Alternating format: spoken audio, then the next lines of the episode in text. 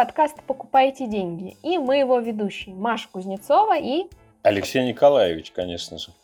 Мы снова пытаемся разбираться, что сейчас происходит в экономике и в журналистике, которая пишет об экономике, а еще в том, что можно делать со своими деньгами. Сегодняшний выпуск будет посвящен теме, которую мне подсказала одна моя подруга – она недавно проходила курсы, посвященные теме инвестиций, и буквально сказала мне, Маша, я узнала о существовании индивидуального инвестиционного счета. Это такая классная вещь. И я постоянно думаю о том, как бы рассказать об этом всем своим друзьям. Э, замечательно. Хорошо, давай обсудим. Расскажи мне, пожалуйста, почему, на твой взгляд, моя подруга в таком восторге от э, этого индивидуального инвестиционного счета. Расскажи, пожалуйста, как он работает, в чем его преимущество вот для того самого частного инвестора, о котором мы с тобой так часто говорим. Но основная привлекательность – это возврат 13% от суммы пополнения в течение года. Но не все так сладко, как может оказаться на первый взгляд. Дело в том, что во всех рекламных роликах э, говорится о трехлетнем периоде но ничто не мешает инвестору возвращать те самые 13% от пополнения ежегодно. Так вот, как только человек начинает возвращать, имея это право с первого года, он попадает под классическую схему обслуживания любого инвест-счета. Поэтому максимальную прибыль э, человек может получить только по прошествии трех лет. Это не стоит забывать.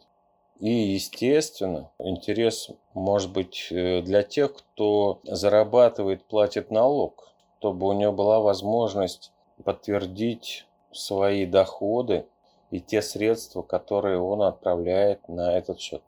Я правильно понимаю, что для того, чтобы получить вот эту самую максимальную прибыль, о которой идет речь, необходимо э, закрывать инвестиционный счет, то есть чтобы вывести средства, или это как-то по-другому работает? Нет, э, закрывать его не нужно. Средства можно выводить в любое время. Вот. И как раз здесь мы сейчас возвращаемся к теме, какой план выбрать, А или Б. Да, помнишь, такая штука была? Да, я сталкивалась с такими обозначениями, да.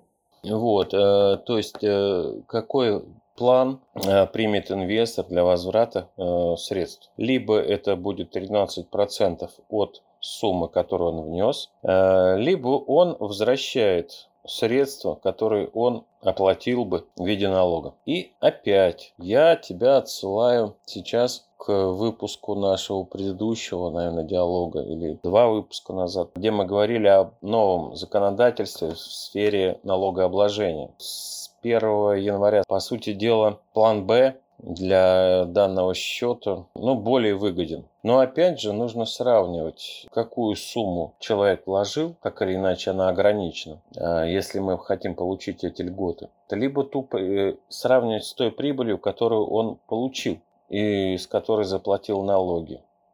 А инвестор четко должен понимать, что за данный год ему выгодно вернуть с вложений, либо вернуть с прибыли.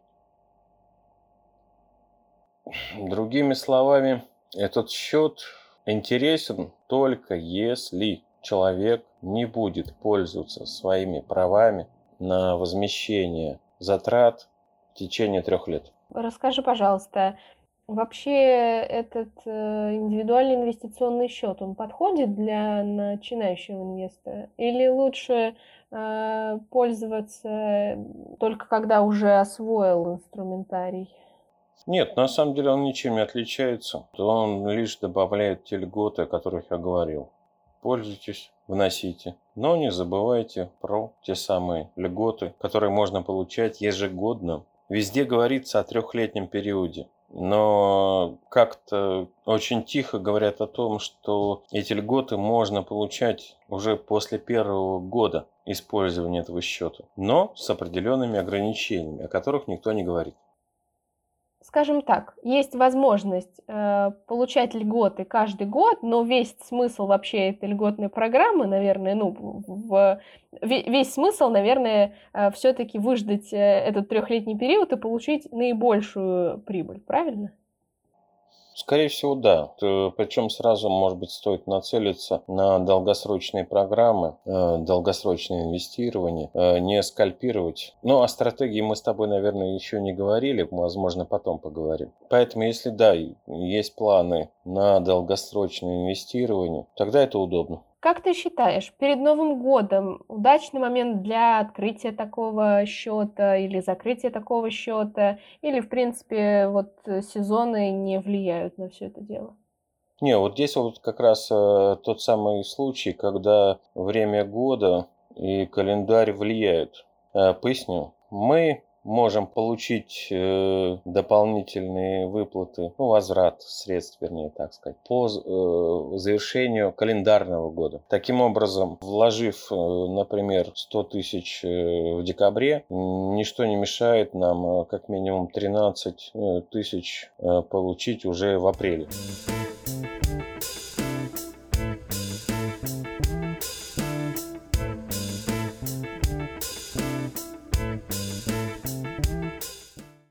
На самом деле не все так страшно. Те же брокеры готовят комплект документов, необходимый для подачи э, в налоговую инспекцию. Поэтому достаточно запросить эти документы. Так или иначе, вся эта функция носит заявительный характер. Пока ты не запросишь данные выплаты, ты их не получишь.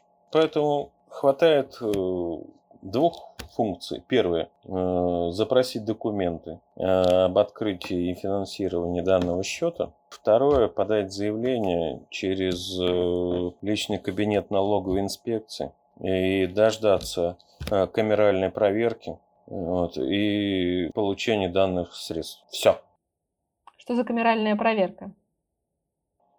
Это та самая формальность, которая позволяет определить, э, насколько данные действия соответствуют действующему законодательству. Без э, вызова контрагента, ну, без вызова физлица, без э, участия каких-либо иных лиц юридических. То есть насколько документы позволяют оценить прозрачность сделок. Хорошо. И, наверное, последний момент, который мне хотелось бы обсудить на сегодня, помимо вот этого трехлетнего периода, есть ли еще какие-то моменты, которые стоит учитывать, чтобы не ошибиться вот во всей этой процедуре? Мы сейчас опять э, обращаемся к началу нашей с тобой беседы. Э, инвестор должен как минимум понимать, что доход в прошлом не означает доход в будущем. Второе. Э, этот счет интересен тем возвратом 13% с суммы пополнения. Далее этот счет э, ничем не ограничен, но э, не все финансовые инструменты доступны для данного типа счетов. То есть есть категория инструментов, которые выходят за рамки действия этого счета. Но мы просто его не можем купить или продать. Сделку ну, не получится. Вот современные торговые терминалы дают информацию, насколько доступен э, данный финансовый инструмент э, и можно ли им пользоваться на данном типе счета. Как ты считаешь, все ли моменты мы с тобой вспомнили?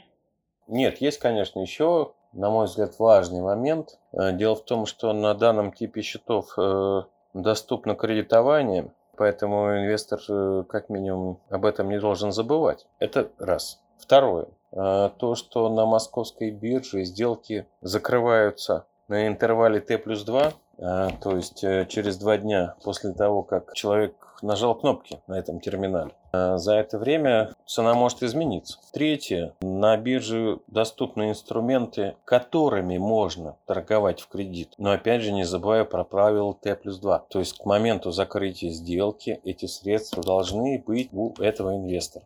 Я напоминаю, что нас можно слушать три раза в неделю по вторникам, четвергам и субботам. Мы публикуемся на Яндекс Музыке, на Pocket Cast, на Google Podcast и Apple Podcast. И мы будем расширяться. Обязательно расскажем вам, когда нас можно послушать еще и на других площадках. Обязательно задавайте нам вопросы, например, в директе Инстаграм аккаунта или э, лично нам э, контакты мы оставим.